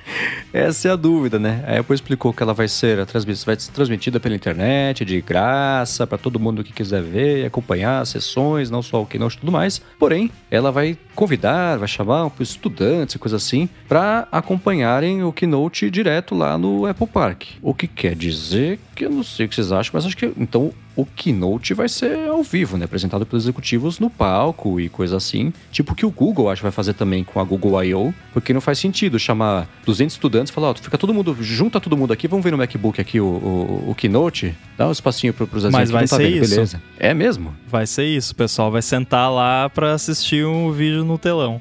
Nossa, essa é a Caramba, sessão de cinema sério? mais cara do mundo. É. Não, é que assim, a gente não sabe detalhes de como vai funcionar esse esquema todo, né? Até várias pessoas do- na, no- no- na esfera de podcast de Apple tava, tava questionando assim, tipo, qual é a vantagem da Apple fazer isso, né? Pra Apple, né, no, no caso. Por que, que eles fariam isso? E também a gente não sabe detalhes de como vai ser. Eu acho que eles não vão cobrar ingresso. Tipo, não vai ser uma parada tipo WWDC que você tem que pagar uma inscrição lá. Eles falaram que vai ter uma forma de você aplicar pra ir participar desse negócio lá. E, obviamente, o espaço é muito limitado e tudo mais. Então, eu acho que vai ser uma parada assim. Vai ter um formulário lá, você vai lá, se inscreve e eles vão fazer uma loteria lá. E se você for sorteado, é só você ir. Tipo, eu não acho que vai, você vai ter que pagar, né? Porque você não vai... A vantagem que você vai ter vai ser que você vai entrar lá no, no Apple Park lá, no Steve Jobs Theater, vai conhecer lá, vai encontrar pessoas, vai ser legal. Tipo, se eu pudesse, se não tivesse que viajar do Brasil até lá pra participar da, de uma parada dessa e tivesse oportunidade, até iria, mas é isso. E aí, do ponto de vista de por que, que a Apple faria isso pra Apple, eu penso que pode ser uma oportunidade, e isso não é uma opinião minha, eu não tive essa ideia inicialmente, foi eu ouvi alguém, acho que não sei se foi o, Mike no Upgrade, algum podcaster aí que eu escuto levantou essa bola, eu acho que faz todo sentido, ou foi, talvez foi o Syracuse, que é uma oportunidade da Apple fazer imprensa com desenvolvedores. Que é aquele lance, né? Que a Apple tá metida em várias confusões aí com App, App Store e, e legislações e regulamentações e tudo mais. Ela chama um monte de desenvolvedores cuidadosamente selecionados pra ir participar lá desse negócio, assistir o vídeo no telão. Chama ali a imprensa de vários lugares do, do mundo, né? Tudo ali, todo mundo vacinado, com seu testezinho lá, bonitinho. E aí, ô, galera da imprensa, vem aqui, ó, esse cara aqui, ele ganhou um milhão de dólares na App Store ano passado, ele morava embaixo da ponte semana passada, olha só que legal, né? Não, se ele morava embaixo da ponte semana passada, mas ele ganhou um milhão no ano passado. Enfim, vocês entenderam a, a ideia da, né, Ele fez um app de viagem no tempo e tá tudo certo. É, é, é tarde. Então, assim, é isso, sabe? Pra mim, assim, o motivo deles estarem fazendo isso pra eles é isso, né? Aí pra galera, eu acho que tem esse lance de, tipo, a galera sente falta, eu sinto falta, né? Não é uma coisa muito inclusiva. Eu acho que a conferência propriamente dita tem que continuar sendo como tem sido, com as sessions virtuais lá, com todo o conteúdo acessível para todo mundo, de qualquer lugar do mundo, sem custo, com os labs virtuais lá que você marca para conversar com o pessoal da Apple sobre as tecnologias, tirar dúvidas. E aí algum componente presencial. O que exatamente? Isso é, é claramente só um teste né? Só uma primeira versão de alguma coisa. Mas eu gostaria que voltasse a haver algum componente presencial, tanto de evento, quanto de encontrar galera, quanto de ATP ao vivo, talk show ao vivo, connected ao vivo, todos os podcasts lá ao vivo e tal, que eu fui na outra vez que foi mó maneiro. Então eu sinto falta disso, né? Eu só fui uma vez, que bom que eu fiz isso em 2019, senão eu teria uhum. Me arrependido amargamente. Nossa, é, né? Então, e, mas eu gostaria muito de fazer de novo. Eu sei que tem muita gente que, que quer fazer de novo. Eu falei isso essa semana no Stack Trace. É, é besta, assim, você falar, tipo, o ponto de vista da conferência é engraçado porque quando a galera pedia dica de como aproveitar a WWDC, o pessoal sempre falava, não vai nas sessions. Que tipo, ah, eu vou nessa conferência, o que que eu faço? Não vai assistir as palestras. né? Vai, né? O pessoal falava, vai encontrar a galera, vai nos labs, que é quando você encontra lá os, os desenvolvedores da Apple e tira dúvidas e tudo mais. Então as sessions não tem por que ter ao vivo mais. Para mim acabou, isso não precisa mais. A Keynote eu ainda acho que tem vantagem de ser ao vivo, que tem a galera lá vibrando e tudo mais e, e, essas coisas. E tem o lance de você encontrar a galera que assim é, é, faz diferença. Você encontrar uma pessoa de verdade no mundo real, apertar a mão dela, olhar para ela, almoçar com ela de verdade no mundo real, cria um laço que você conhecer uma pessoa online e trocar mensagem não cria. Simplesmente não cria. Uhum. Eu tenho amigos até hoje que são meus amigos, que eu já conversava online, já trocava tweet, já mandava piadinha, já e tal, mas que se tornaram amigos depois que eu encontrei pessoalmente aquele ano na WWDC. Ah, mas tem outros lugares que você pode. Não tem nenhum como a WWDC para quem é desenvolvedor da Apple, porque tá todo mundo lá. E de novo, não é todo mundo, tem muita gente que não tem oportunidade de ir e tudo mais. Mas a galera que você conhece da internet que você quer encontrar tá lá. E isso eu sinto muita falta, eu acho que muita gente sente falta e são muitas oportunidades perdidas até, porque não tem como replicar isso virtualmente. Nós ainda somos seres humanos, né? A gente precisa encontrar e ver as pessoas de verdade para acreditar que é, é uma pessoa de verdade. Olha que legal, né? uhum. né? Tinha até uma coisa que eu comentei é, com o Marcos e aí em off, obviamente, eu falei nomes para ele, né? Mas não, obviamente não vou falar aqui, mas tipo, eu sou, pô, esse cara parece parece mó babaca no Twitter, mas uh, pessoalmente é mó gente boa, né? Uhum. então, é esse tipo de coisa, assim, que faz falta um, um ponto de encontro da, dessa galera. É, eu, cara, agora que vocês estão falando disso aí, eu fiquei um pouco chateado que o Ramo falou que não vai ter mais session ao vivo, cara. Eu, eu gostava muito, de verdade. Eu uhum. achava, eu achava um, um, um dos pontos altos, assim, do, do ano. Ah, da, não, Bruno, da... é, você confundiu. Eu, tô, eu, me refiro às sessions da WWDC, que são as palestras para desenvolvedor. Ah, não a, de, keynote terça, terça quinta, que sexta-feira não tinha, né? É, terça sexta, é, não sei. Não, sexta tem, sexta tem. É. É, era uma semana, que, não era? É, na segunda-feira é, tem a keynote, é. o Platform State of the Union,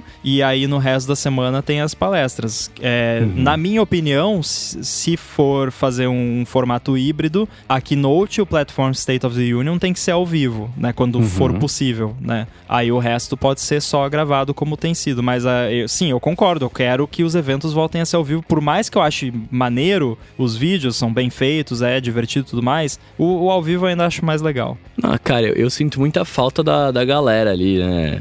Tipo, eu falo, rola uma novidade, uma coisa a galera curte, vibra. Eu acho esse, essa interação muito da hora, sei lá. Face ID não funciona. é, eu, eu, eu, não sei, eu ainda acho que a chance. É que você pega um evento que é transmitido ao vivo, que é feito ao vivo, a dimensão, mesmo que seja só naquele momento, porque quem for ver as notícias depois e, e até ver a, a, gravação depois, não faz a menor diferença se é ao vivo, se é gravado, como é que foi, dane-se. Mas na hora que está acontecendo, o fato de ser ao vivo dá uma dimensão pra, pra, de importância para aquilo que é maior do que se for só uma coisa gravada. E é, é, é, parece que é mais relevante. Tem, é por isso que a gente vai ver show ao vivo, por isso que a gente vê, vê as pessoas ao vivo. É por isso.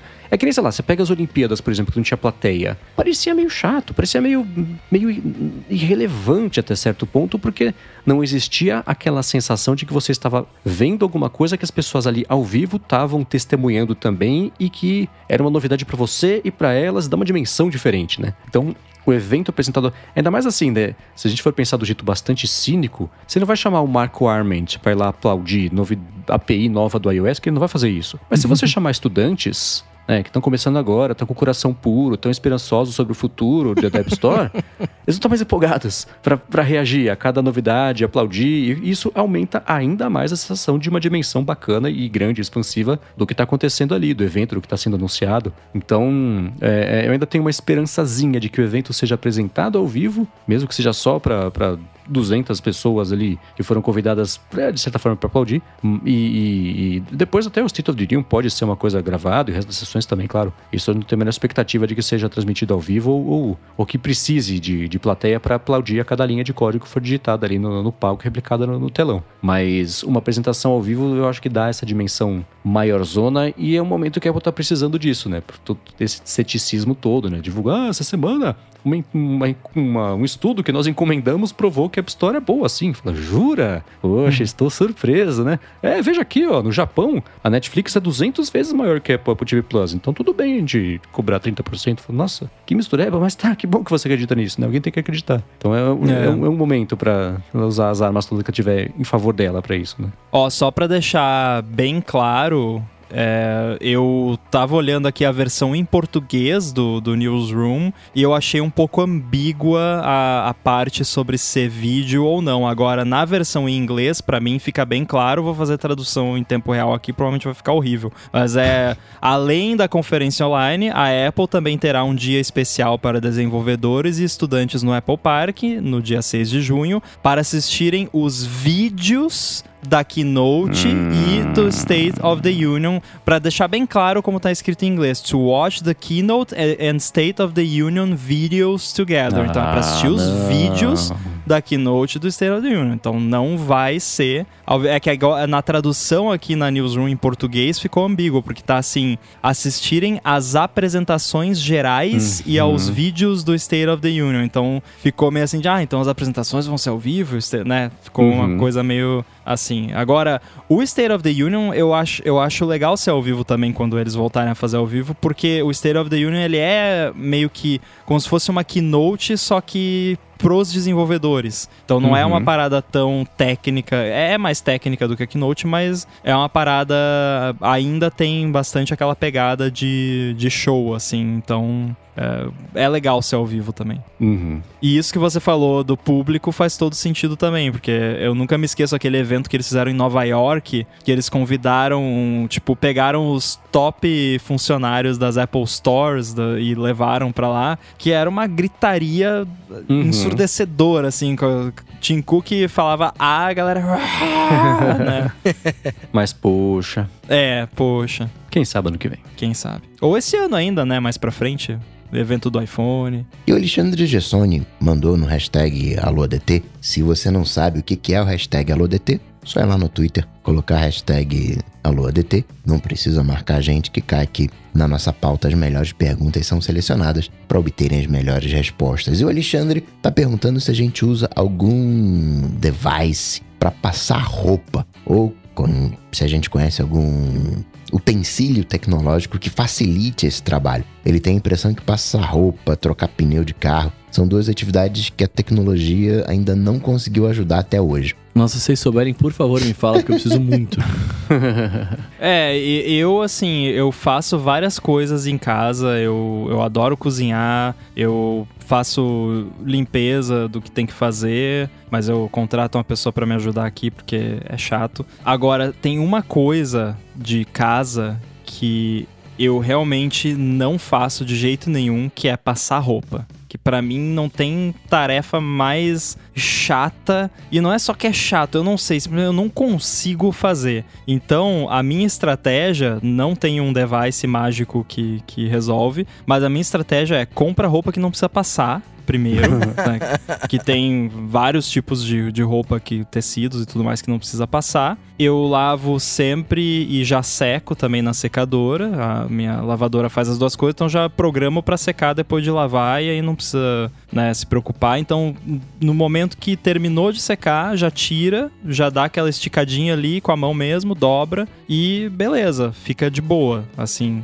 Se deixar lá dentro até o dia seguinte, aí ferrou, vai ficar tudo amassado, né? Pelo menos as coisas que amassam. Mas a minha solução, entre aspas, é, é essa: é não precisar passar porque é o tipo de coisa que eu realmente não tenho saco de fazer de jeito nenhum. Então, se tiver algum device mágico, aceito sugestões. É, eu uso a tática do Rambo de, de lavar, secar e já tirar quente, porque aí você, você dobra ali e ela fica desamassada. Mas o chato dessa, dessa, dessa, dessa tática é que você tem que ficar ligeiro ali no negócio, né? Tipo, demora uma cota para lavar. E, e a tipo, conta de luz também. Exato, a conta de luz. E, tipo, termina de lavar, você, você fala assim, não, deixa eu pôr pra lavar agora agora, que tá de dia, porque quando for 10 da noite vai estar tá seco, né? Então aí eu tenho que pegar para tirar. Mas tirando isso, eu acho que é a forma mais prática hoje, né? Sei lá. É, existe, essa é, acho que é a última fronteira de automação ou facilitação de tarefas domésticas chatas, né? Você tem para aspirar a casa, você tem um rumba, para, enfim, fazer café, para quem prefere, tem a maquininha de expresso, tem essas coisinhas todas, facilidade, né? Automação de fechadora, de lâmpada, mas lavar, eh, lavar não, né? Lavadora tem lavadora,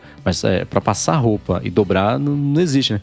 Eu lembro que tinha numa CS, eu procurei aqui agora e, e achei uma máquina chamada Foldmate, quase Fold Buddy, que ela, ela é do tamanho de uma impressora dos anos 80, assim, super alta. Aí eu achei no site chinês aqui que manda pro Brasil, custa 3.100 reais. Que é isso, ela dobra um monte de peça de roupa ali, e ela diz que é em questão de minutos. Mas é um trambolho tão grande, né? Que, que você tem que estar tá muito, muito incomodado com o fato de você precisar é, passar a roupa e dobrar a roupa. E, e eu, eu tenho a mesma técnica do Rambo e do Bruno. A minha solução é eu passo assim, duas camisas por ano. Para os dois casamentos que eu tenho aqui ao longo do ano, geralmente, eu passo a camisa. Mas de resto, no dia a dia, ou eu compro roupa aqui na massa, ou só é amassado também, que não é o fim do mundo e ninguém repara. Se repara, ah, também eu nunca faço falou nada. também. Então eu não tenho vergonha de sair com uma das minhas 20 camisetas pretas amassadas para ir no mercado e voltar. Então, tanto faz, mas é, é, curioso como esse é um desafio que a tecnologia não resolveu ainda por um preço acessível e de um jeito que seja fácil de colocar em casa. Eu achei que uma outra foto da Foldmate, ela é maior, medidas coca, é maior que uma criança. Então, não é prático ter negócio Mas desse quantas em casa, né? cabeças? Olha, dá umas 200 cabeças ali. Então, não sei não. O secadora tem dois tipos, né? Tem aquela tubular e tem uma outra que tem um que você pendura realmente a, a roupa como se fosse um cabide e você coloca um saco. Ela, ela parece um aquelas coifas de, não sei se vocês já viram, aquelas coifas Sim, de aqui no sul a gente chama de estufa. Pelo menos no Rio Grande do Sul lá a gente chamava de estufa, esse tipo de secador, que é como se fosse uma estufa mesmo, né? Exato. De planta, sei lá. Que aí já sai na, na, na beca. Eu uso, uh, eu sigo essa linha né, de roupas que não precisam passar. Mas uma outra dica que eu, que eu passo é na hora de você colocar na secadora tubular, você não colocar jogado embolado. Coloca assim, né, já esticadinho, que aí realmente vai secar, vai ficar. Eu não sinto necessidade de passar roupa. Tem aquelas roupas mais clássicas, né? Como o Mendes falou, mas aí vai pra lavanderia e fica sendo outro processo, não é lavagem de máquina. É, é bem isso mesmo. É a questão de estratégia, né? É mais estratégia do que. Porque não tem muito. Agora, você falou, né? Eu tô pensando desde a hora que você falou do, do Foldmate ali, de tipo, como você resolveria esse problema? Porque é um, é, parece uma coisa tão simples, mas se você começar a prestar atenção do, na variabilidade de movimentos que você tem que fazer para dobrar uma roupa direitinho, e uhum. aí você começa a pensar na quantidade de roupas diferentes, de formatos, tamanhos, tecidos, espessuras, é bem próximo de impossível, eu acho, é, fazer um né? device que dobre qualquer roupa e que seja compacto. É complicado. Hum, é, roupa não é poeira, que é tudo igual, se não for é. igual, tanto faz. Vai aspirar e pronto, tá resolvido. Né? Tem isso. Eu lembro, eu tinha visto uma vez, era uma, um acessório, é, é, não era automático, né? Imagina uma caixa de papelão desmontada, que ela tá toda aberta. Ah, eu vi isso. Aí era um monte de aba que você dobrava pra lá, pra lá, lá, lá, pum, tá dobrado. Você pega outra roupa, pum, tá feita a segunda. Mas também, né, era um, era um jeito Não sei o quanto mais simples era do que você né, virar, dobrar uma manga, dobrar outra, do- para de baixo, pronto, dobrado também, né? Mas também tem isso, mas coisas que vão sozinhas, eletrônicas, automatizadas e que não ocupem o espaço de duas crianças de pé, aí é. é- acho que tá faltando mesmo. Quem sabe no, na CES 2032. Essa Foldmate, você não pega o balde de roupa e joga dentro dela. Você vai tendo que colocar Não. uma a uma. Aí faz assim, né? Coloca uma na Foldmate, a outra eu dobro, né? Fica na metade do tempo. Porque né, o grande barato é. Ah, se vira aí, né? Toma. Ju- né? É que na impressora você vai imprimir, você tem que colocar folha um- uma a uma. É, né? É impressora, outro ótimo exemplo de uma coisa que era complicada ficou simples, né? Do Gutenberg até as impressoras que, que, que eh, resolvem problema em casa foi um longo caminho, mas tá resolvido. Muito que bem. Obrigado aos apoiadores que nos apoiam em apoia.se barra área de transferência e picpay.me barra área de transferência Averu, também pelo patrocínio, ao Edu por fazer toda essa mágica acontecer. Para falar comigo, é só ir lá no Google, bater Coca-Tech que a gente troca uma bola, ou lá no Instagram, no arroba coca.tech, você manda uma DM. Show, eu sou o arroba Bruno Underline Casemiro no Twitter, no Instagram e o TikTok mais próximo de você. Vai lá que a gente bate um papo. Eu sou arroba underline inside lá no Twitter, Guilherme Rambo 2 no Instagram. Valeu. Eu sou o MVC Mendes no Twitter, apresento até o final desse mês só o Loop Matinal, podcast diário de segunda a sexta do Loop Infinito e escrevo-os todo sábado a coluna no updated.pt. Tudo dito e posto, a gente volta semana que vem. Tchau, tchau. Valeu! Valeu! Valeu.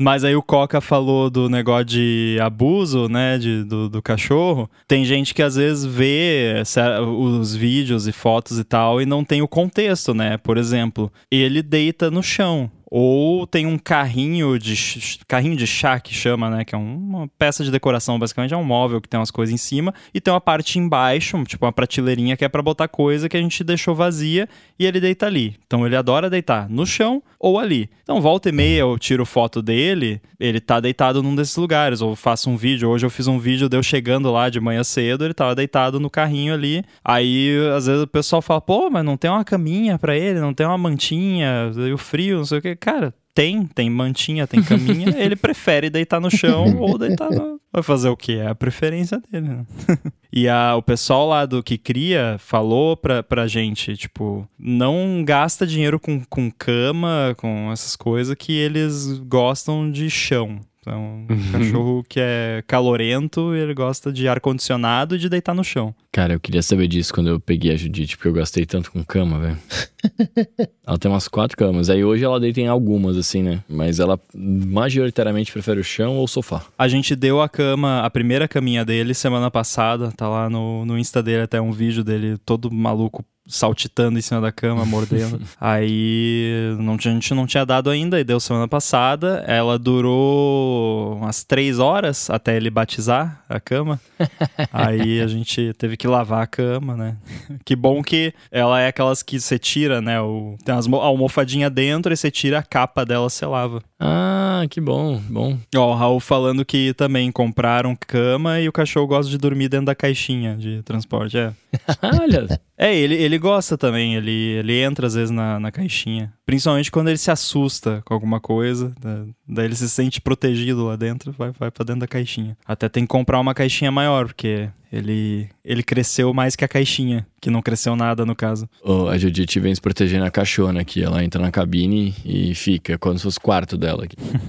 Ele gostou do meu escritório, eu trago ele pro escritório aqui de vez em quando. Na quinta de manhã, que tá tendo faxina lá em cima, eu trago ele pra cá. Aí no primeiro dia ele tinha medo da cadeira. Acho, que, né? Acho não, né? Ele nunca tinha visto uma cadeira com rodinha, aí comecei a. A cadeira começou a andar, ele se assustou. Aí depois ele se assustou com a, com a mesa subindo e descendo. Que também eu nunca tinha visto uma mesa que sobe e desce, né? Um negócio desse tamanho.